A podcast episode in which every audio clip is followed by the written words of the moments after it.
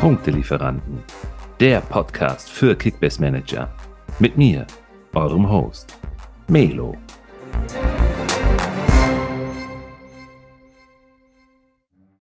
Die Rückrunde geht wieder los. Heute ist der 17. Januar. Oh. Ein paar Tage noch, Simon. Und es geht endlich wieder los. Boah, gefühlt ein halbes Jahr Pause.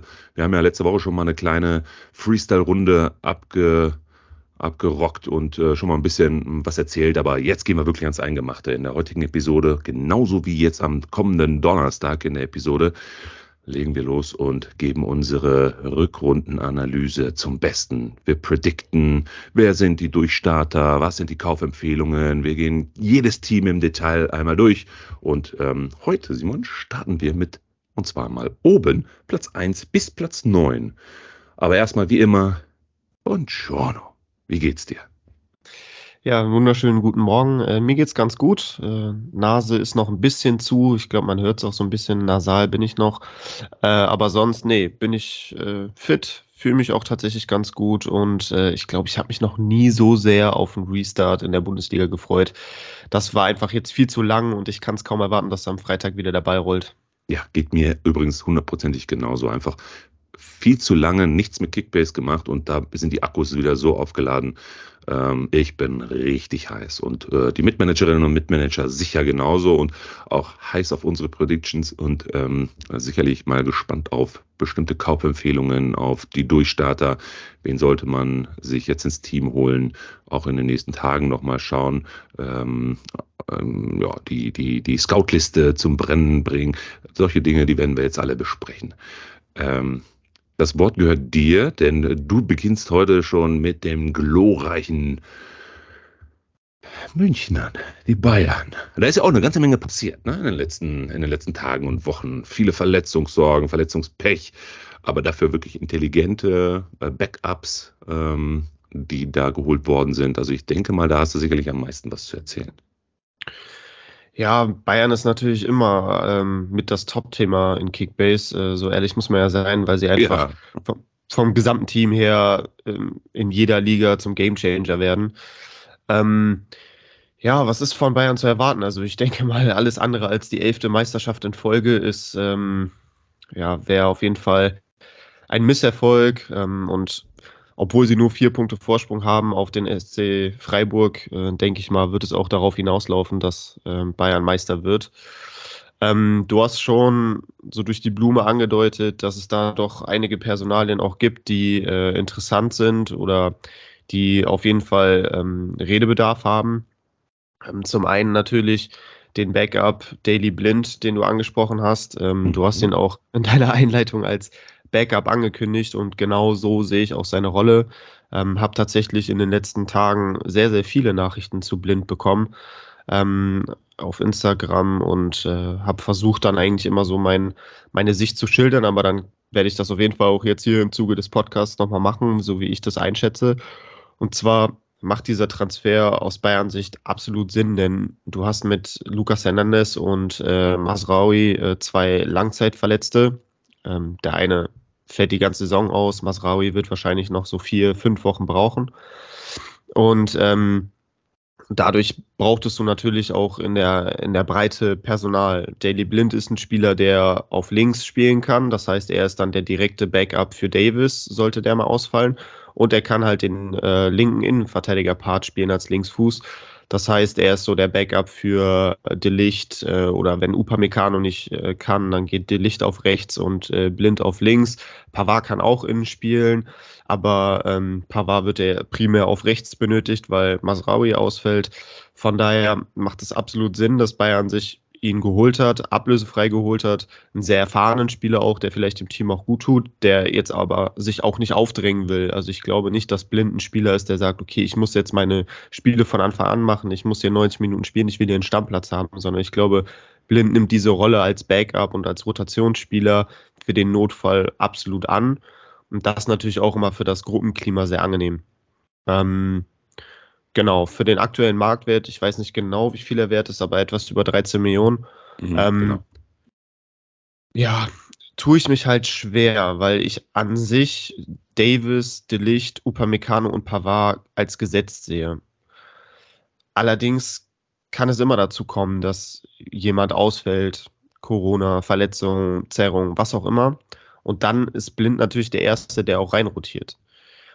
Darüber hinaus denke ich, dass auch wenn aus belastungstechnischen Gründen mal rotiert werden muss, wie gegen Bochum, Schalke, Bremen, das sind ja alles so Spiele, die Bayern auch durchaus an einem normalen Tag im Vorbeigehen gewinnen sollte. Na gut, dass du Bremen auch mitgenannt hast, sonst hätte ich jetzt schon äh, den Podcast aufgegeben äh, hier mit dir.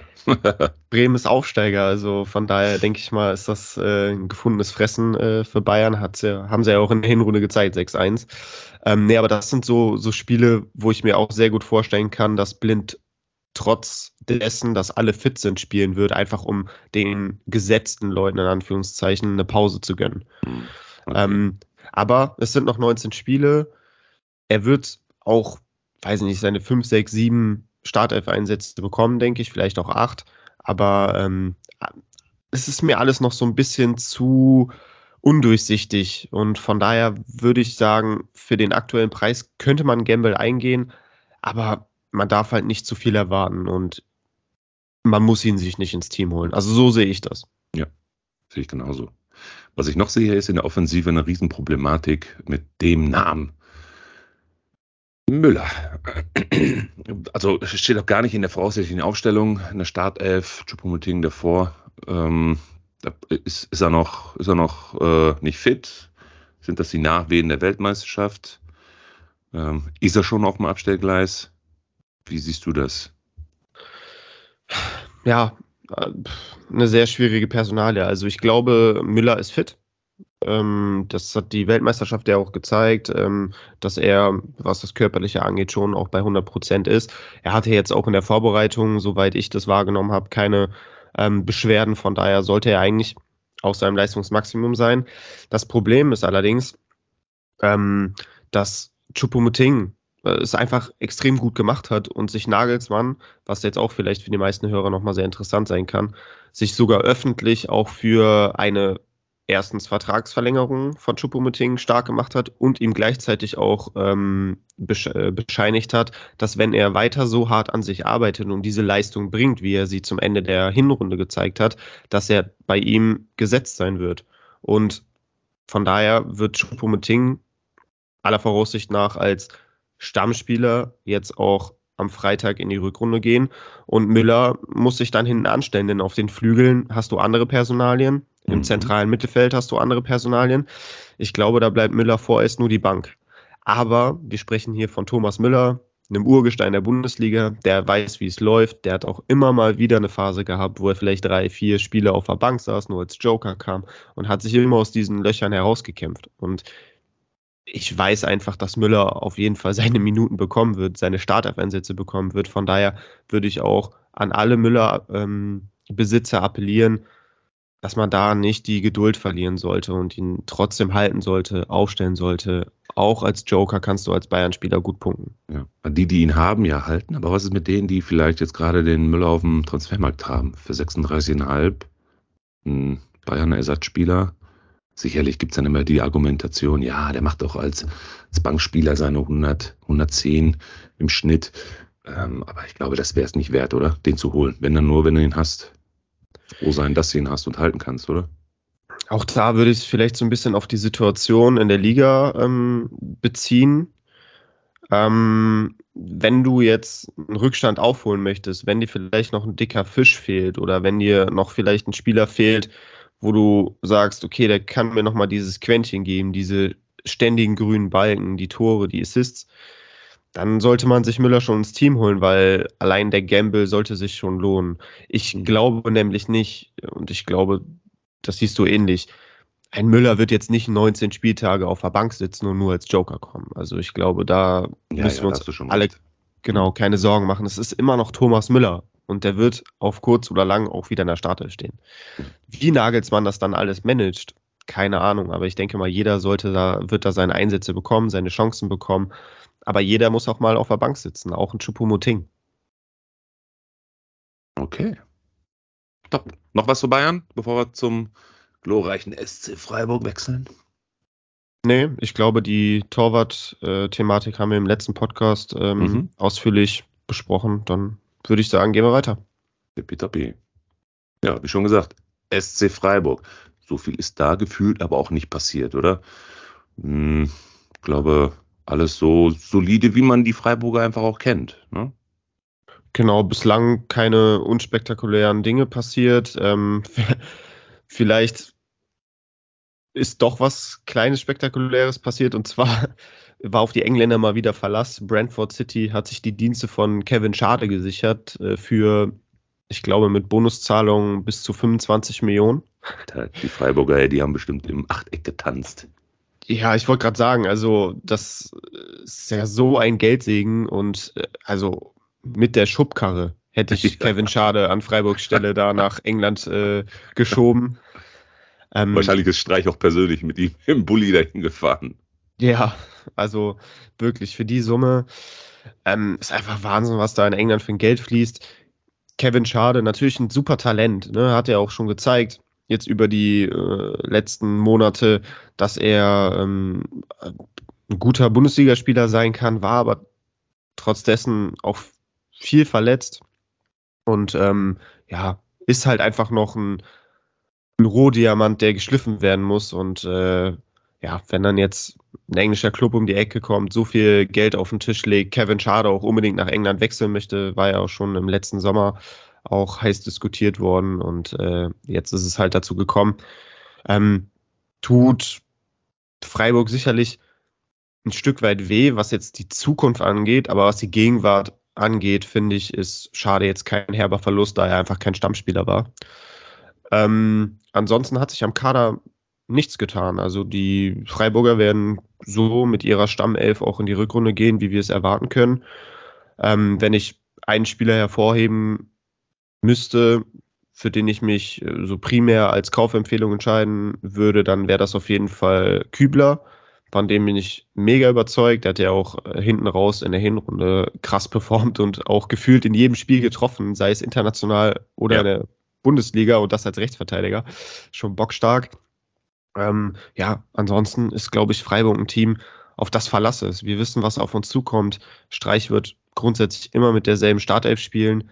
Ähm, wer vielleicht noch interessant werden könnte durch den Schadeabgang, wird ja in der Offensive auch wieder so ein bisschen Rotationsplatz frei. Und da könnte Höhler reinstoßen, der hinten raus in der Hinrunde ähm, nur Joker-Einsätze hatte, aber grundsätzlich auch immer ein sehr ähm, guter Freiburger Spieler war. Und ja, ich glaube. Verlass, definitiv. Genau, und ich glaube, dadurch, dass jetzt ein Offensivspieler weggegangen ist, ähm, fällt natürlich auch automatisch mehr Spielzeit für die anderen ähm, vom Laster und ich denke, davon kann Höhle auch profitieren. Also wenn man so ein bisschen gammeln möchte, wenn man noch einen Lückenfüller braucht, dann sollte man schon auf Höhle auch gucken. Ja, sehe ich genauso. Äh, wer mich überzeugt hat in der Hinrunde, hm, von den ganzen anderen ist alles klar, Grifo und, und Co. Ja, das sind alles wirklich, gerade auch die, die Defensive, du hast auch schon gerade gesagt, Kübler Langenzeit verletzt, super reingekommen wieder. Ginter eine Bank, Lina hat eine Bank, die in Verteidigung ist einfach gesetzt. Günther macht das richtig gut. Aber wer mich wirklich voll überzeugt hat, voll überzeugt hat, ist äh, Gregoritsch. Ne? Das hätte ich nicht gedacht. Also viele haben ja gesagt, dieser Wechsel Demirovic, äh, Gregoritsch, diese, diese, dieser Tausch, mh, hm, ja, wer, wer hat hier wohl den besseren Deal gemacht? Also das hat sich ja äh, äh, sofort herauskristallisiert und jetzt nochmal bestätigt, dass das natürlich auch wirklich ein super, super Transfer gewesen ist. Und wenn du mal siehst, äh, 15, 15 mal Startelf, äh, 110er Schnitt und äh, 9 Scorer. Also, ja, bockstark. Bombe, also, ey. Bombe. Und das für 25 Mille. Ja, der ist echt eingeschlagen wie eine Bombe. Ich kann mich noch ähm, erinnern, im Sommer hast du mich gefragt, wer hat den besseren Deal gemacht. Ich war mhm. sofort bei Gregoritsch. Ja. Ähm, ich weiß nicht, ich hatte irgendwie im Gespür, dass, dass er gut in diese Freiburger Mannschaft reinpasst. Ähm, auch mit seiner Kopfballstärke und äh, mit seiner Robustheit tut dem Spiel sehr gut. Äh, nee, also starke Entwicklung hat Gregoritsch in den letzten Jahren dann genommen. Äh, hatte ja mal eine Hochphase und ist dann so ein, ja, ein paar Jahre. ja, nee, bei, bei Augsburg kann ich mich noch erinnern, hatte der mal so eine richtig gute Saison und ist dann so ein bisschen in der Versenkung äh, versunken. Ja, auf Schalke. Auf Schalke, ja. Aber auch bei Augsburg dann. Ja. Und ähm, ja, jetzt hat er sich so letzte Saison dann schon bei Augsburg aus diesem Loch herausgekämpft und jetzt bei Freiburg ist er, glaube ich, so auf dem Maximum seiner bisherigen Karriere angekommen und ja, freut mich. Sehr guter Spieler. Schön. Wo du sicherlich jetzt am meisten zu sagen kannst, ist dein Lieblingsverein, gefühlt dein Lieblingsverein, äh, Rasenballsport Leipzig. Da ist ja auch eine Menge, mh, hm, naja, Fluktuationen, nennen wir es mal so nicht von extern rein, sondern intern natürlich auch viele verletzungsbedingte äh, Ausfälle, viele, die jetzt aber auch wieder zurückgekommen sind, ähm, wieder erstarkt sind und ähm, gefühlt einfach eine Riesenrotation in dem Team, oder? Ja, so wie, wie man es bei Leipzig eigentlich nur erwarten kann, dass da echt nicht nur elf gute Spieler im Team sind, sondern gefühlt 17 und alle erheben da Ansprüche auf die Startelf und dementsprechend Zu Recht. Ja, natürlich, jeder ähm, hat da die Qualität, auch Startelf spielen zu können und äh, jeder drängt sich da auch auf. Ne? Und äh, es wird für Rose nicht leicht, das alles zu managen. Klar, die sind in der Champions League noch dabei, aber da muss man natürlich auch abwarten, wie weit es da noch geht. Wenn dann irgendwann nur noch die Bundesliga bleibt, dann wird es noch mal schwerer. Aber dann könnte sich gleichzeitig auch wirklich eine, eine feste Stammelf herauskristallisieren. Das bleibt abzuwarten. Ähm, um ein paar Personalien mal abzuklappern. Guardiol hat eine bockstarke WM gespielt. Oh, dass er überhaupt noch da ist und nicht irgendwie aus äh, England wieder weggekauft worden ist. Stichwort schade. ja, genau. Also da ähm, kamen ja dann auch Gerüchte während der Weltmeisterschaft auf, so wie das natürlich ist, so durch die Medien und so. Dann brauchen die auch ein paar Schlagzeilen. Ähm, aber Leipzig hat sich da klar positioniert, dass Guardiol auf jeden Fall ähm, bleiben wird. Und ähm, er hatte ja tatsächlich ein paar Probleme in der Hinrunde. Ne? Also wenn wir uns die Punkte mhm. anschauen von ihm, die waren jetzt nicht so gut und äh, so oft stand er jetzt auch nicht in der Startelf. Also da hatte man echt äh, eigentlich ihn als gesetzt ähm, erwartet.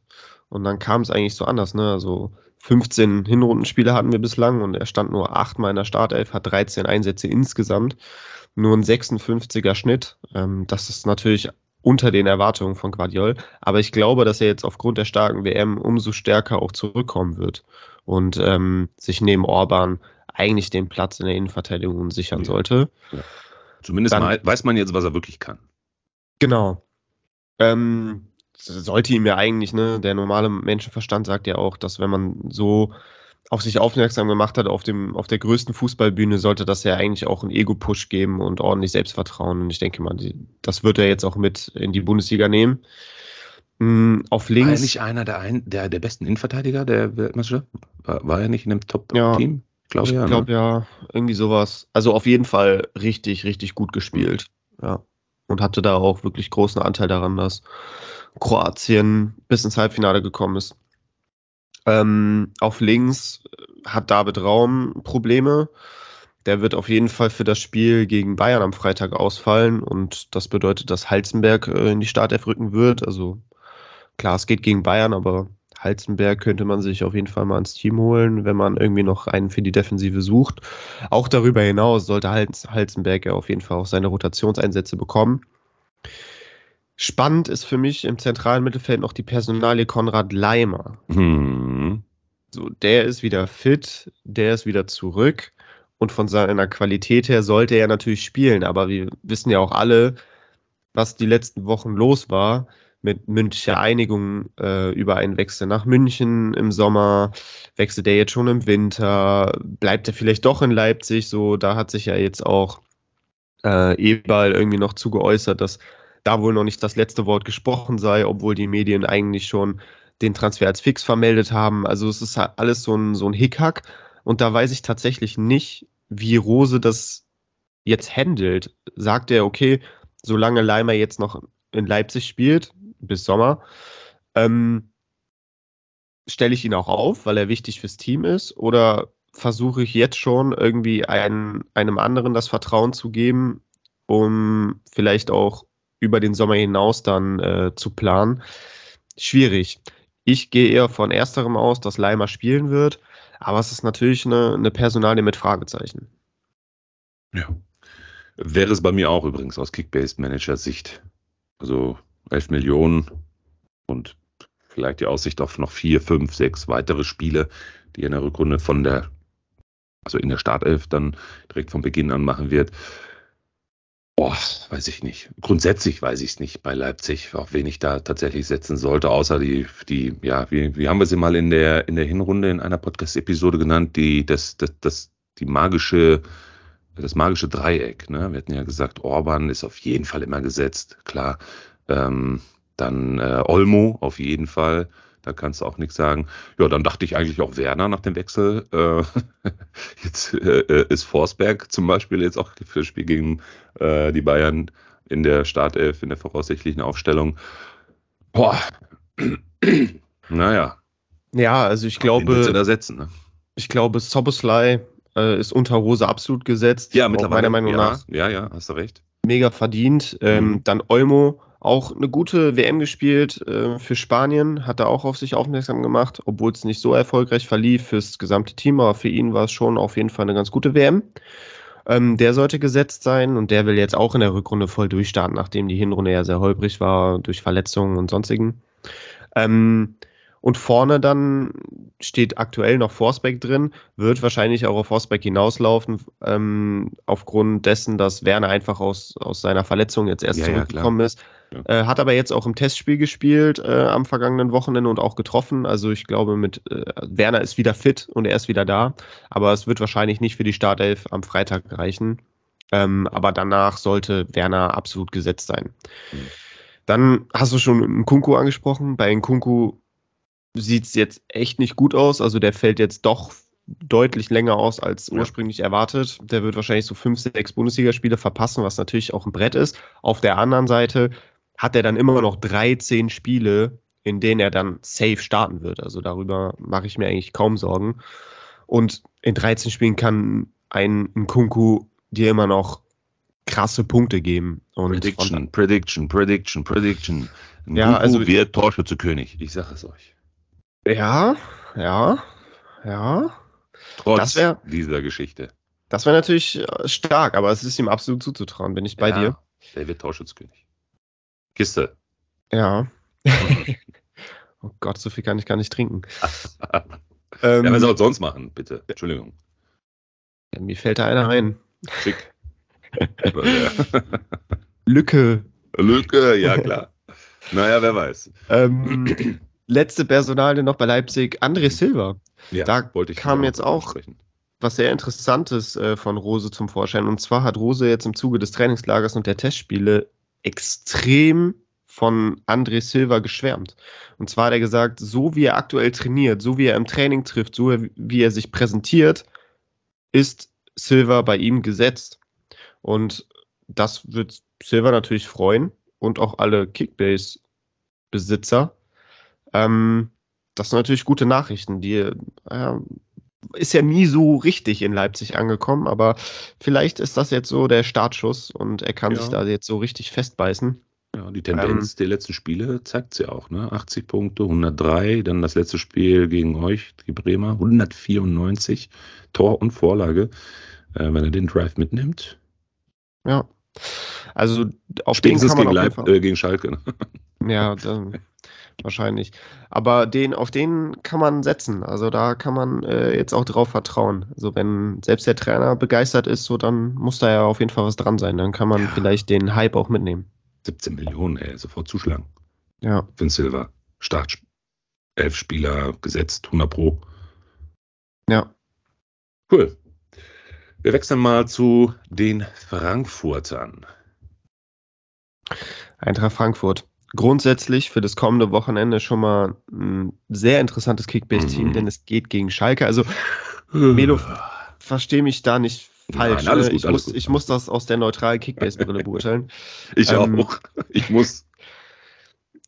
Wenn der Tabellenvierte gegen den Tabellenletzten spielt, dann ist das eigentlich äh, grundsätzlich erstmal so ein Mismatch und das sollte man vielleicht als Kickbase-Manager, wenn man ambitioniert ist, auch durchaus ausnutzen. Von daher solltet, sollten sich Frankfurter Stammspieler auf dem Markt tummeln, dann auf jeden Fall dazu schlagen. Ähm, Gewinner der Vorbereitung. Wir haben sehnsüchtig drauf gewartet, schon die ganze Hinrunde über. Smolcic. Auch da hat sich der Trainer sehr, Den hast sehr. du dir geholt, ne? In der Content Creator Liga. Ja, da bin ich direkt schön zwei Millionen drüber und so. Den wollte ich haben. Ja, ich aber da haben auch ganz viele mitgeboten und nur knapp, äh, knapp unter dir, ne? so wie ich die Diskussion mitbekommen habe. Ja. Äh, Pöti, der war sehr Ja. angefressen, hat man gemerkt über den Erzähl mal, Kommentar. warum? Ich hatte den gar nicht auf dem Schirm. Gut, ich habe mein Team auch stehen, also. Ja, ähm, Glasner hat sich da auch äh, jetzt in den, vor ein paar Tagen, ich glaube vor zwei, drei Tagen, zu ihm geäußert und gesagt, dass ähm, Smolcic äh, jetzt die Winterpause extrem gut genutzt hat und äh, sich in den Fokus gespielt hat und äh, durch starke Trainingsleistungen und auch Testspielleistungen sehr, sehr überzeugt hat im, in der Dreierkette im Zentrum. Ähm, zudem sei Smolcic äh, auch von seiner Art her sehr laut, äh, führungsstark, so eine einfach eine Führungspersönlichkeit, was ja auch immer wichtig ist, wenn du hinten drin so einen Anführer hast. Ähm, hinzu kommen natürlich die Ausfälle, beziehungsweise der Ausfall von Tuta, der hat sich im letzten Testspiel irgendwie verletzt und äh, scheint wohl jetzt auch erstmal auszufallen. Ähm, ja, äh, er wurde im Sommer geholt und da ist man schon davon ausgegangen, dass er vielleicht auch relativ schnell zum Stammspieler werden wird. Dann hat es jetzt ein halbes Jahr gedauert, aber er scheint jetzt wohl komplett angekommen zu sein und sollte als Startelf-Spieler in die Rückrunde gehen, tatsächlich. Und demnach waren auch viele heiß auf ihn. Mhm. Ähm, auch im letzten Testspiel hat er in der vermeintlichen A11 gespielt. Ähm, ja, ist ordentlicher Fingerzeig und Smolcic auf jeden Fall ein sehr, sehr heißes Eisen, dem man sich angeln sollte. Ja, genauso wie Moani, ne? habe ich ja schon in der ersten Episode in diesem Jahr schon erwähnt. Randale Moani wird definitiv noch um die 15 Scorer machen. Ja, Ja, gibt es noch irgendeine Überraschung? ansonsten ist auch bei Frankfurt vieles äh, in Stein gemeißelt. Indika wird spielen. Ja, Auf linke Schiene hast du Knauf. Den sehe ich auch primär gesetzt. Und dahinter hast du dann nur noch äh, Christopher Lenz. Und äh, auch Frankfurt ist jetzt noch in der Champions League dabei. Da muss dann auch vielleicht rotiert werden. Also ich würde jetzt Lenz auch nicht komplett außer Acht lassen. Der dürfte auch interessant sein, so, weil wir wissen Zumal alle. der Knaufzauber auch nicht mehr ganz so da ist, finde ich. Ne? Also, Genau, erstens das, der ist auch sehr schwankend in seinen Leistungen Ja. mittlerweile und Ja. so ein Lenz macht es ja eigentlich auch immer Mhm. à la Kostic sehr, sehr solide. Ähm, ja, ansonsten vorne Lindström, Götze, Muani. Ich glaube, daran ist erstmal nichts zu rütteln. Das ähm, Offensive. Oh, Ja, und dann hast du noch einen Alario auf der Bank, einen. Boré auf der Bank, Boré, der, der letztes Jahr Stammspieler war und diese Ja. Saison gar keine Rolle spielt. Also Ja. die sind schon echt gut aufgestellt. Und ich Ja. glaube, da wissen wir auch, was wir bekommen. definitiv. Okay, Frankfurt abgehakt, cool. Äh, wir gehen weiter. Das geht ja hier ratzfatz, knaller Fall. Ähm, hey, die, unsere Köpenicker, Union Berlin, Platz 5. Jetzt war ich gerade so überrascht, ey. Die sind auf Platz 5. Ich hätte sie jetzt noch weiter oben. Nein. Ja, hinten raus in der Hinrunde lief es auch nicht so gut. Ne? Da kann ich Nee. mich irgendwie an 5-1 gegen Freiburg, Niederlage gegen Freiburg erinnern und so. Mhm. Ne? Also da haben die so, hat man schon gemerkt, oh, okay, die Winterpause könnte so langsam mal kommen. Ja. Wie gehen wir da vor? denn- Ja, genau. Wie gehen wir da vor? Was willst du da großartig? Da ist nichts passiert, oder? Also ein paar, ein paar Wechsel, die ja stattgefunden hätten in Richtung Schalke. Ja, Skarke zum Beispiel sollte ja ähm, ausgeliehen werden, ist dann doch wieder zurückgepfiffen worden.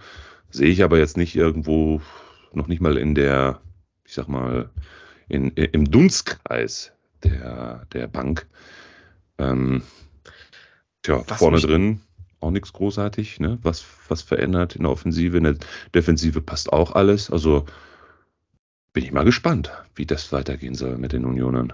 Ja, wobei mich das Skarke-Thema so ein bisschen Fragen zurücklässt. Und zwar kam ja gestern raus, dass Urs Fischer, also der Trainer, sein Hm. Veto eingelegt haben soll. Mhm. Und quasi gesa- gesagt haben soll, ja, ist zwar alles irgendwie festgezurrt, aber ich will ihn auf jeden Fall behalten. Und warum will er ihn behalten? Sieht er in ihm jetzt auch einen Spieler, der mehr Spielzeit bekommen könnte, oder will er ihn einfach nur immer auf der Bank sitzen haben, Ja. in, für den Fall, dass sich Spieler verletzen und er dann jemanden noch in der Hinterhand hat? Ja, wahrscheinlich dann, ne? Also, oder die Konkurrenz nicht stärken. Ich weiß nicht, was er auch in ihm sieht oder was Schalke in ihm gesehen hat. Ob er jetzt da hingegangen wäre oder nicht. Also, Ich, ich finde den gar nicht so einen starken Flügelspieler, muss ich ganz ehrlich sagen. Aber jetzt ist ja, ähm, wenn wir schon mal wieder zurück zu Frankfurt gehen, die Laie, ähm, Hauge, Euge, ne, soll ja jetzt auch abgebrochen werden. Da ist er dann jetzt auch im Gespräch mit Schalke, ne, dass da was passieren ah, okay. wird. Aber gut, können wir ja, ja, vielleicht am, am Donnerstag in der nächsten Episode dann nochmal, vielleicht gibt es dann schon nähere Informationen dazu. Ja. Also Skake ist definitiv abgehakt. Okay. Ja, Renault ist auf jeden Fall ähm, fit und ja, wird wieder genau. im Tor ja. stehen. Dann der Klassiker hinten, die Dreierkette, ne? Da hast du natürlich vier gute Innenverteidiger, die sich dann da irgendwie so ein bisschen abwechseln müssen. Äh, jetzt bei Liga Insider sind für den kommenden Spieltag Knoche als mittlerer Part gesetzt. Ähm, linke Innenverteidigung Döki, den ich tatsächlich auch mittelfristig jetzt in der Rückrunde als absolut gesetzt sehen würde. Der hat erst sechs Spiele gemacht, alle sechs von Beginn an, aber hat auch immer sehr, sehr gut performt. Und an sich ist er eigentlich auch. 14er Schnitt, ne? Ja, genau, also dreistelliger Schnitt. Ne? Also die Spiele, die er gespielt hat, war er extrem gut. Und in welchem Podcast wurde er im Sommer schon als der Heilsbringer, als die, die Personalie der Saison in der Defensive gehandelt? Ja, Mats Bei von Create Football, ne? Punktelieferanten. Mats hat ihn uns quasi auf dem Silbertablett geliefert. Also wer gerne nochmal reinhören möchte, ähm, verlinken wir in den Show Notes. Ja. Ja, aber ich kann mich erstens Mats von Create Football äh, anschließen und auch der Einschätzung von Liga Insider. Also ich glaube, dass mittelfristig schon auch Knoche ja sowieso immer gesetzt und links sollte sich dann eigentlich Döki auch festspielen. Er ist ja auch mit den Erwartungen ähm, nach Berlin gekommen, dass er sich da durchsetzt und auch Stammspieler wird. Und auf rechts wechseln sich dann Baumgartel und Jeckel ab. Und ähm, ich denke mal, darauf wird es dann auch hinauslaufen. Das kann ich mir sehr, sehr gut vorstellen. Ähm, Im Mittelfeld äh, sehe ich auch Haberer als absolut gesetzt und daneben steht jetzt Haraguchi drin, wird auch wahrscheinlich auf den Startelf-Einsatz hinauslaufen, denn Thorsby und ähm, Schäfer die ja sonst auch immer da gespielt haben, äh, sind, fallen beide noch aus. Schäfer ist jetzt nach seiner Verletzung zwar wieder auf einem ganz guten Weg und wird, denke ich mal, dann auch sobald fit äh, Haraguchi wieder aus der Startelf verdrängen. Vorne Becker absolut gesetzt. Bei ja. Jordan, bei Jordan würde ich tatsächlich ein kleines Fragezeichen setzen. Ja. Hat, ja, also nicht, dass er jetzt nur noch Bankspieler wird oder so, ne, sondern ich sehe ihn nicht als unangefochten an, so will ich es sagen. Ja, aber was soll er sonst machen? Behrens oder was? Also. Ja, Hanno Behrens, der hat, ja. hat immer gut gemacht, wenn er seine Minuten bekommen hat. Hat jetzt auch im Testspiel äh, getroffen. Ähm, Jordan immer mal wieder mit sehr schwankenden Leistungen, äh, gerade auch hinten raus in der Hinrunde, ähm, echt nicht mehr gut performt. Mhm. Da, dazu dann auch irgendwie immer mal wieder leichteren Verletzungen, die ihn dann unter der Woche aus dem Trainingsbetrieb nehmen, aber zum Wochenende hin hat es dann doch irgendwie immer geklappt. Aber da könnte es vielleicht auch mal darauf hinauslaufen, dass der Muskel zumacht und es fürs Wochenende nicht reicht. Behrens steht für mich dann in den Startlöchern, hat sich verdient, auch häufiger mal von Beginn an zu spielen und wer weiß. Also, ne, bei Jordan, ja, kleines Fragezeichen, aber grundsätzlich sollte er das Sturmduo mit Becker bilden. Na gut. Was sagst du denn, wo endet es mit Union? International ja, wieder? Der, der Trend, Trend is your friend, sage ich immer. Ja. Also ich glaube, die werden nicht europäisch spielen. Ich nicht glaube, sondern ich bin da fest von überzeugt. Ja. werden jetzt sicherlich nochmal das eine oder andere Spiel äh, gewinnen, aber äh, diese, diese Überraschungself, die sie in der Hinrunde waren, und die haben ja alles wegrasiert da, gerade so zu Beginn, die erste Hälfte der, der Hinrunde oder, oder die ersten drei Viertel, haben sie ja wirklich hervorragend gemacht. Ne?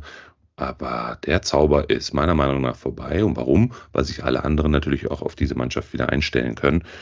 Ähm, und ich, der festen Überzeugung bin, und du hast es ja auch gerade schon erwähnt, die, die Offensive ist halt einfach auch, hat viel zu schwankende Leistungen, ist gar nicht so konstant in den letzten vier, fünf äh, Spielen der, der, der Hinrunde äh, vor der Winterpause gewesen. Und ähm, wenn sie jetzt nicht äh, wieder super aus der Winterpause raus äh, in die Rückrunde starten, ja, und eine konstante Leistung, die ersten drei, vier Spiele wieder abrocken und die Dinge dann gewinnen, dann siehst du ganz schnell, wie dann ähm, ja, die Köpfe vielleicht auch hängen gelassen werden. Ne? Dann spielt schon wieder die Psyche mit und oh, ja, wir sind doch Union und wir rocken das doch hier. Dann geht es ganz schnell. Ähm, Klar, Fußball ist. Vom Trend ähm, her in das graue Mittelfeld. Und da sehe ich sie, neun bis zwölf. Okay. Ja, ich. Ja, es ist Union, ne? Ich tue mich da immer so schwer mit Predictions. Eigentlich würde ich auch sofort sagen, nee, fürs internationale Geschäft wird es dieses Jahr nicht reichen, aber dann holen die trotzdem irgendwie so 1-0-Siege und oh, ich weiß es nicht. Also ich würde die noch, ja, so Sechster, Siebter würde ich, würde ich die tatsächlich noch nicht abschreiben. Wenn ich da so sehe, dass da die Konkurrenten, die, die Konkurrenten Gladbach und Wolfsburg sind, vom Gefühl her können die mit denen mithalten, so wie es bei Union läuft in den letzten Jahren. Von daher, ja, schwierig. Ich glaube, so Platz 7 werden sie packen, aber mal gucken. Ja, genau, mal gucken. Eine, eine Personalie noch, mhm. die auch sehr überraschend kam. Äh, Jerome Roussillon haben sie geholt, einfach aus dem Nichts. Ich habe da jetzt noch nicht so einen genauen Plan hinter entdecken können, denn eigentlich sind die doch auf links mit Riasson und Gieselmann gut aufgestellt gewesen, oder? sehe ich genauso. Sonst hätten wir ihn auch schon, ja, ich sag mal, zu Beginn ähm, als wir Union angesprochen haben, schon erwähnt. Also ich sehe den 0,0. Also in der Startelf schon gar nicht und vielleicht mal als Backup. Ähm, Riason hat das ja überraschend gut gemacht, ja. In der Runde vielleicht kann man da in die Richtung mal schauen, dass er da auch wegen meiner schon erwähnten äh, nicht konstanten Leistungen der Unioner nochmal als ähm, erfahrenen ähm, Backup dazu holen kann, der wirklich dann auch Erfahrung und Ruhe ausstrahlen kann da keine Hektik reinzubringen. Aber ansonsten wüsste ich jetzt nicht, was da für ein Mehrwert sein sollte, noch Roussillon da reinzuholen. Bei der ja, Defensive, die die haben. Was ich mir gut vorstellen kann, ist, dass Riasson dann auch primär ähm, mit Trimmel auf rechts konkurrieren wird und auf links sind dann Gieselmann und Roussillon so ein bisschen die, die Spieler, die sich dann mhm. um die linke Schiene streiten. Also ich glaube, ja, ich glaube, äh, Fischer wollte einfach auf beiden Schienenpositionen doppelt besetzt sein. Ja, ja. Ich glaube, das ist ihm jetzt ja. dann, also durch den Roussillon-Zugang ist ihm das auf jeden Fall gelungen. Von daher breiter, aber ich glaube nicht, dass der eine, zu Beginn eine gute Rolle spielen wird. Nee, sehe ich, sehe ich genauso. Cool. Ja, jetzt kommen wir mal zu meiner nicht Lieblingsmannschaft. ja, gehen wir mal rüber zu den Dortmundern. Ja, er ist Dortmund wieder da. Er ist wieder da. ist wieder da. Saugeil, echt. Mega, ne? Freut er von Herzen, oder? Wirklich, von allertiefstem Herzen. Und ich wünsche ihm nur alles, wirklich das aller, allerbeste auf der ganzen Welt, dass er jetzt genau das erreichen kann, was er sich schon die ganze Zeit bei den Dortmundern noch vorgestellt hat, den Abstieg. Nein, dass er jetzt wirklich auch wieder das macht, was er sein Leben lang gerne macht, und zwar den Kopf frei haben und Fußball spielen. Das ist das Allerwichtigste. Und ja. das kann er, wie er schon in der Vorbereitung gezeigt hat. Hat er mal eben dreimal geknipst, ne? Ja, genau. Das war echt. Und sofort äh, geht der Marktwert durch die Decke, ey. Aber ich habe ihn auch auf der Scout-Liste. Mal sehen, vielleicht, äh, wenn er da ist. Ja, ja, ist natürlich. Über wen sprechen wir eigentlich? Natürlich Alea. Ja, genau. Ist natürlich ein sehr, sehr interessanter Spieler. Ähm, ja, lass uns doch direkt bei ihm bleiben, wie wir mhm. das so einschätzen. Jetzt auch die Spielzeit, gerade ja. auch am Anfang jetzt der äh, Hin äh, Rückrunde. Ähm, ja, wo fange ich an? Ja. Aller hatte. bei Mokoko? Aller hatte Krebs. Also jeder weiß das ja. Ähm, hatte, glaube ich, zwei Operationen hinter sich. Mhm. Ich glaube, es waren, waren dann zwei, ne? Ja, und, ja, ja. Chemotherapie und ähm, ganz viele Aus und dann wieder Abs. Ähm, es ist eine sehr, sehr schwere Erkrankung. Er war sechs Monate nahezu unfähig, Sport zu treiben. Ähm, kam, hat sich dann, als es auf den Platz ging oder als er dann anfangen durfte mit Belastung, äh, Vollgas gegeben, war dann auch schnell dem Zeitplan voraus und äh, das mündete jetzt dann durchs Trainingslager auch darin, dass er ja jetzt wieder bereit ist für, für Profiminuten und ähm, das zu unser aller Erstaunen viel, viel früher, als wir eigentlich erwartet hätten. Ähm, jetzt stellt sich natürlich die Frage, wie schnell wird er auch Bundesliga-Luft schnuppern? Und das ist sehr, sehr schwer zu predikten aus meiner Sicht, denn wenn du sechs Monate, sogar mit der Sommerpause noch was länger, kein Profispiel bestritten hast, dann musst du dich ja automatisch erstmal wieder an die ganze Belastung, an das ganze äh, drumherum gewöhnen. Und ich glaube, die Gewöhnungszeit wird er von Dortmund auch bekommen dadurch, dass Dortmund ja in der Offensive ganz gut auch aufgestellt ist und es da Spieler gibt, die äh, auch ähm, ja, spielen können, ohne dass, dass der Qualität einen Abriss tut.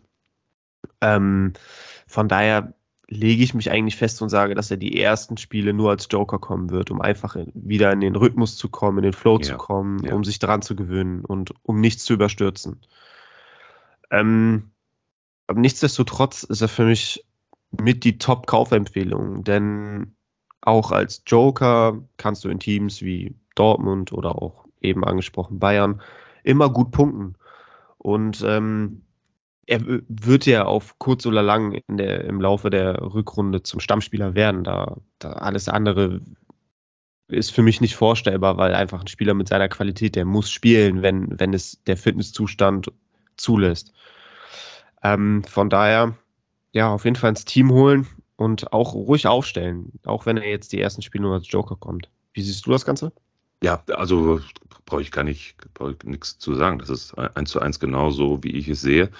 Ähm, von daher passt schon. Und ich hatte immer so das Gefühl in den Diskussionen im Foren, die ich ähm, dann immer mitverfolge, dass jetzt alle Mokoko-Besitzer total nervös werden. Sehe ich gar nicht. Klar wird es natürlich schwierig in Dortmund mit einer Doppelspitze. Ich glaube, die haben noch nie mit einer Doppelspitze gespielt ähm, in dieser Saison, weiß ich nicht. Äh, aber da wird es sicherlich auch Lösungen geben.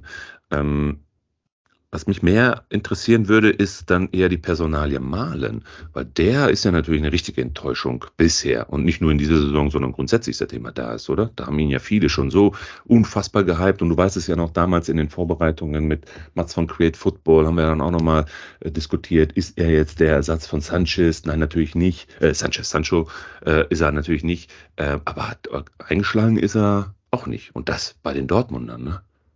Ja, also Malen ist bislang dafür, dass er für 30 Millionen gekommen ist, eine Riesenenttäuschung. Also ähm, allein schon die Statistik in, in der diesjährigen Hinrunde. Er hat zwar nur zehn Einsätze gehabt, davon neunmal in der Startelf, aber nur eine Vorlage und kein Tor. Zeigt dann irgendwie an der Eckfahne immer ganz gute Dribblings und, und kann dann auch mal einen Gegenspieler stehen lassen. Aber wenn es dann in die Box geht, da ja, wo. ist vorbei, ne? Genau, da wo es dann entscheidend wird, da wo der Pass, der letzte Pass sitzen muss, da wo die richtige Entscheidung getroffen werden muss, da wo aufs Tor geschossen werden muss, das ist immer genau das, wo die größten Probleme hat. Da fehlt es ihm irgendwie an Qualität, an Durchsetzungsvermögen, an Ideen und ja, sehr, sehr schwierige Personalie. Ähm, was vielleicht Hoffnung geben kann, ist, dass er wohl im Trainingslager und jetzt in der Vorbereitung äh, einer der Besten in Dortmund war, so wie ich das äh, gelesen habe und wahrgenommen habe. Ähm, ja, ich glaube, es, es kamen dann auch irgendwie Wechselgerüchte auf, dass er wieder zurück zu PSW Eindhoven wechselt, ähm, weil die ja Gakpo abgegeben haben an Manchester United und jetzt auf der Suche sind nach einem Offensivspieler. Ähm, da hat aber Dortmund auch sofort den Riegel vorgeschoben und hat gesagt, nee, Malen ist, steht nicht zum Verkauf, der bleibt. Das heißt, sie sehen schon noch irgendwie in ihm die Hoffnung, aber ich glaube, er wird jetzt nur noch die Rückrunde bekommen und wenn er sich da nicht beweisen kann, dann ist er im Sommer weg. Ja. Ja. Er war dann gefühlt noch weg. Also ich glaube, gefühlt mit Reus, äh, aufgrund der langen Verletzung, äh, war das ähnlich. Ne? Also jetzt ist er wieder da und ähm, habe aber so die Befürchtung, dass das auch nicht lange gut gehen wird, oder? Dann wird er wahrscheinlich wieder gefühlt drei, vier Spiele, fünf Spiele machen und dann ist er wieder sechs, sieben Wochen verletzt. Ja, wenn es, wenn er so zurückkommt wie der alte Reus, dann wird es darauf hinauslaufen, ja, dass er dann das jetzt bezweifle ich. drei, vier, ja, dass, dass er drei, vier Spiele dann spielen wird und dann wieder verletzt fehlen wird. Aber so gerade auch die letzte Saison oder auch, ähm, ich glaube, die Rückrunde davor haben ja eigentlich auch gezeigt, dass er Phasen mittlerweile drin hat, wo er gar nicht mal so oft verletzt ist. Äh, also ich glaube, er wird sofort wieder jetzt als äh, Stammspieler zurückkommen. Klar, als Kapitän äh, muss er auch gesetzt sein. Ähm, ja, ich klopfe dreimal auf Holz, dass er fit bleibt. Ja, absolut. Ähm, ja, was bleibt uns anderes übrig, als das äh, abzuwarten? Ne? Ja. Predikten kann man sowas nicht. Ähm, Meunier aus der Verletzung zurückgekommen, sich wieder verletzt, fällt wohl jetzt auch länger aus. Das macht natürlich den Weg frei für Süle, der äh, dann auf rechts ja, konkurrenzlos ist.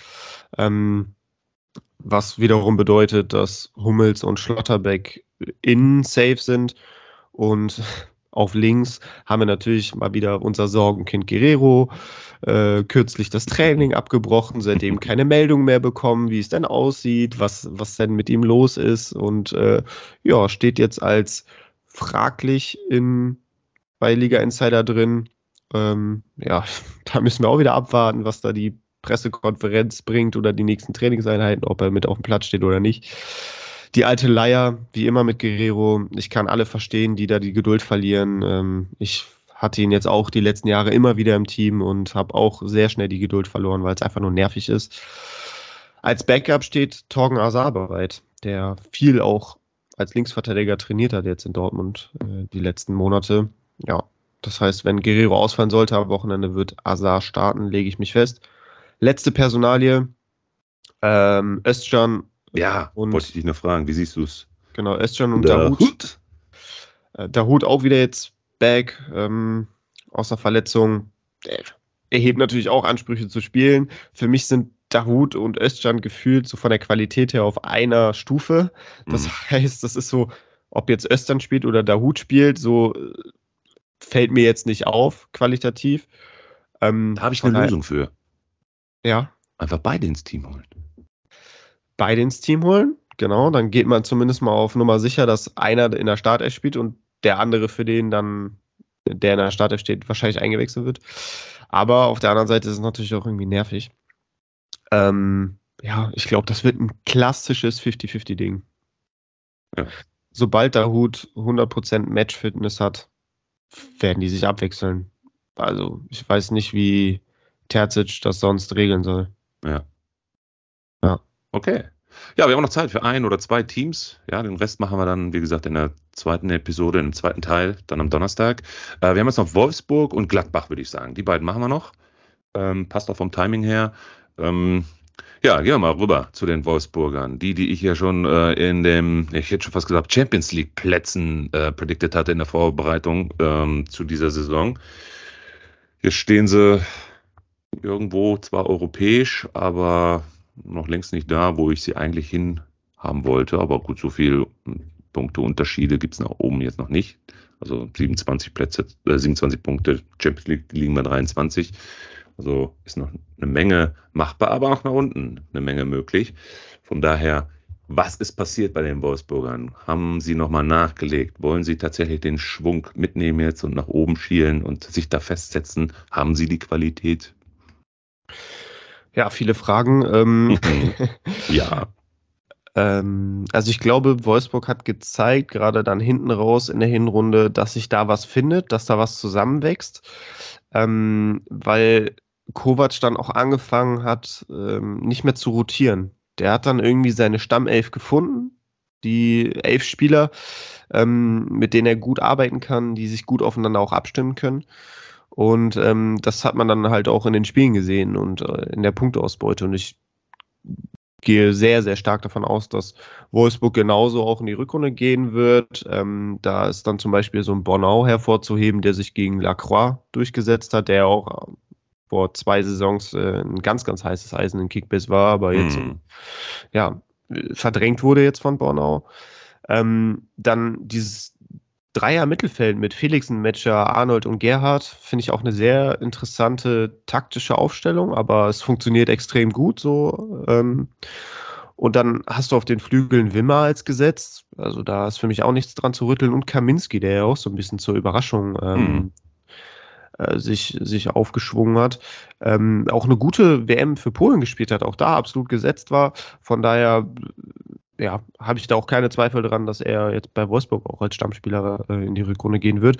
Und vorne die Stur Stürmerposition, das ist so die einzige Position, wo auch viel Rotation in meinen Augen zu erwarten ist. Äh, du hast jetzt Wind, ähm, der, der sich aufdrängt. Dann hast du einen Mamouche, der auch irgendwie immer so seine Scorer gesammelt hat, wenn er Minuten bekommen hat und sich da auch aufdrängt. Dann äh, kam gestern die Meldung, dass Lukas Matcher wohl auch wieder fit ist und sich ähm, äh, zeitnah Chancen auf eine Kaderrückkehr macht. Ähm, ja, da hast du dann drei namhafte Spieler, die alle irgendwie spielen wollen, für eine Position. Da wird viel rotiert werden müssen. Und das wäre mir aus Kickbase-Sicht irgendwie alles zu heikel. Da weiß mhm. ich nicht. Fe äh, Lukas Matcher ja, kann ich mir ins Team holen, kann aber auch mal auf der Bank sitzen. Wind, ja, weiß ich auch nicht. Mamouche, hm, ja, hm. Also, weiß nicht. Da ich glaube, da gibt es auch andere Stürmer anderer Teams, ne? die vielleicht ja, genau. auch deutlich erfolgreicher werden für das genau. Preisverhältnis in der Liga, in der die da sich genau. bewegen. Sag mal, wenn es jetzt eine Empfehlung geben würde, der Wolfsburger, also Sturm hast du ja schon gesagt, gibt es kein, gibt's keine Empfehlung von dir. Also wenn du einen Namen hast, wen würdest du, wen würdest du empfehlen? Bonau, Van de Ven? Ja, also Bonau für die Defensive auf jeden Fall, ähm, weil ich glaube, dass er als gesetzter Wolfsburger Spieler ähm, mhm. preislich echt fair ist. Dann im Mittelfeld würde ich ähm, mit Yannick Gerhardt gehen, den ich auch als absolut gesetzt sehe ja, und auch preislich sehr fair ist. Genau. Und ähm, äh, als dritten dann noch auch im Mittelfeldspieler würde ich mit Kaminski gehen, weil der ist preis-leistungstechnisch, mhm. glaube ich, sogar mit am besten. Also, wie viel hat er? Ähm, 4,6 Millionen. Also, ja. das ist ja mittlerweile kein Geld mehr. Auch Stammspieler, ne? Also von daher. Ja, genau. Also das sind so meine Top 3. Ja, cool. Super. Ja, wechseln wir von Wolfsburg zur letzten Mannschaft für die, heutigen, äh, für die heutige Episode, äh, die Gladbacher. Oh, Tyram verletzt. Alle Sorgen, alle Sorgen, alle Sorgen, aber ist doch nicht so schlimm. Ne? Also alles easy peasy. Kam Entwarnung, ja. Kam Entwarnung, also alles gut. Ja. Stand aber auch wieder kurz vorm Wechsel, aber das Transferfenster ist auch noch nicht so. Also auch da gibt es noch eine Menge, eine Menge Diskussion. Auch was mit Sommer ist. Ne? Also die hm. Tür bei Tyram ist für mich auch noch nicht zu. Nee, also ähm, da traue ich den Engländern äh, ja. einiges zu. Ja, guck, Chelsea wurde ja irgendwie auch gehandelt. Gut, die ja. haben jetzt Mudrik für 100 Millionen geholt. Ähm, gucken, ob da noch Geld für Tyram übrig bleibt. Aber die wollen ja auch noch Aubameyang abgeben wieder. Dann genau. brauchst du vielleicht auch noch einen Stürmer, so einen richtigen Mittelstürmer. Ja, vielleicht geht da nochmal die Tür auf für Tyram. Würde mich jetzt nicht wundern, tatsächlich. Ähm, ja, von, nach, von ganz vorne gehen wir mal nach ganz hinten Sommer. Es wird ja jetzt doch wieder konkreter, dass äh, er nach München geht. Ich denke mal, da wird es jetzt auch darauf hinauslaufen. Also äh, da halten sich jetzt seit Tagen und Wochen die Gerüchte und äh, hin und her und dies und jenes und jetzt doch wieder und Gladbach hat eine Preisvorstellung. Und ich glaube, dass Bayern da jetzt auch nachgeben wird und sagt, ja komm, hier habt ihr die 8 Millionen, zack, mhm. und Sommer genau. bitte zu uns. Ähm, und dann steht es auch als sicher fest, dass Gladbach einen externen Keeper holen wird. Also ich glaube, mhm. da können wir alle Hoffnungen ähm, über Olschowski mhm. und oder Sippel äh, zunichte machen. Also da wird auf jeden Fall ein neuer Torwart verpflichtet werden, der auch dann die Nummer 1 ist. Die Defensive sehe ich so wie die ganze Hinrunde als absolut gesetzt. Itakura ist wieder schön, da. Dass er wieder da ist, genau. Ja, Itakura ist wieder da, wird spielen, zusammen mit LVD auf oh, rechts. Boah, Skelly. Starke Innenverteidigung. ja. Dann hast du noch Friedrich als Backup. Genau. Der ist ja auch gut gemacht, der hat ja. Itakura auch super vertreten. Ja. Äh, auf rechts Skelly konkurrenzlos, weil Leiner einfach keinen Druck macht. Ja. Benze Baini wird wohl bleiben jetzt im Winter, auf links absolut gesetzt. Und dann im Mittelfeld wird es auch spannend, weil halt mhm. Neuhaus zurückkommt. Ähm, genau. Neuhaus ist wieder fit. Der als deutscher Nationalspieler sollte ja auch auf jeden Fall irgendwie äh, Minuten bekommen. Ähm, da wurde jetzt schon bekannt, dass er es wohl jetzt zum Start in die Rückrunde nicht für die Startelf reichen wird, aufgrund von ja, Rückstand, fehlender Matchpraxis, ist ja auch verständlich. Ähm, aber da sollten dann ja Weigel, Kone und Neuhaus in meinen Augen dauerhaft das Dreier-Mittelfeld bilden. Auf den Flügeln mit Hofmann und Player auch alles safe und vorne mhm. halt Tyram, solange er bleibt. Und wenn er gehen sollte, gehe ich auch mal stark davon aus, dass ähm, sich Gladbach da noch verstärken wird. Ähm, mit einem Spieler, der Stammelf-Potenzial hat. Ja, ansonsten hast du als Gamble noch Wolf, der mal wieder einen Anlauf wagen wird.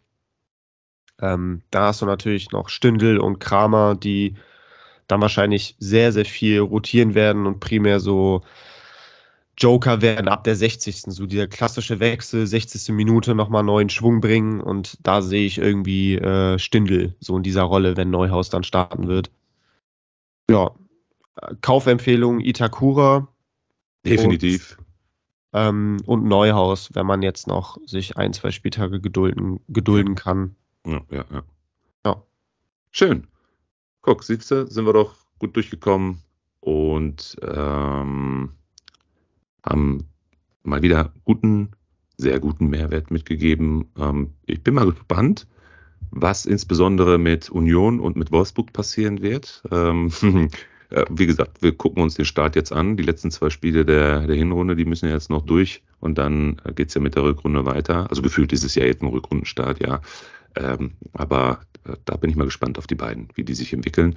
Äh, vielen Dank Simon, für deine äh, mal wieder großartige Expertise. Und wir sehen uns ja übermorgen schon wieder oder wir hören uns ja übermorgen schon wieder und dann gehen wir die restlichen zehn Teams einmal durch.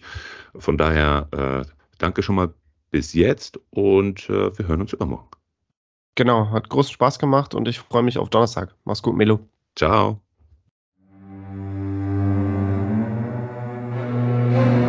Abonniere Punktelieferanten der Podcast für Kickbase Manager und folge uns auf Instagram und Facebook.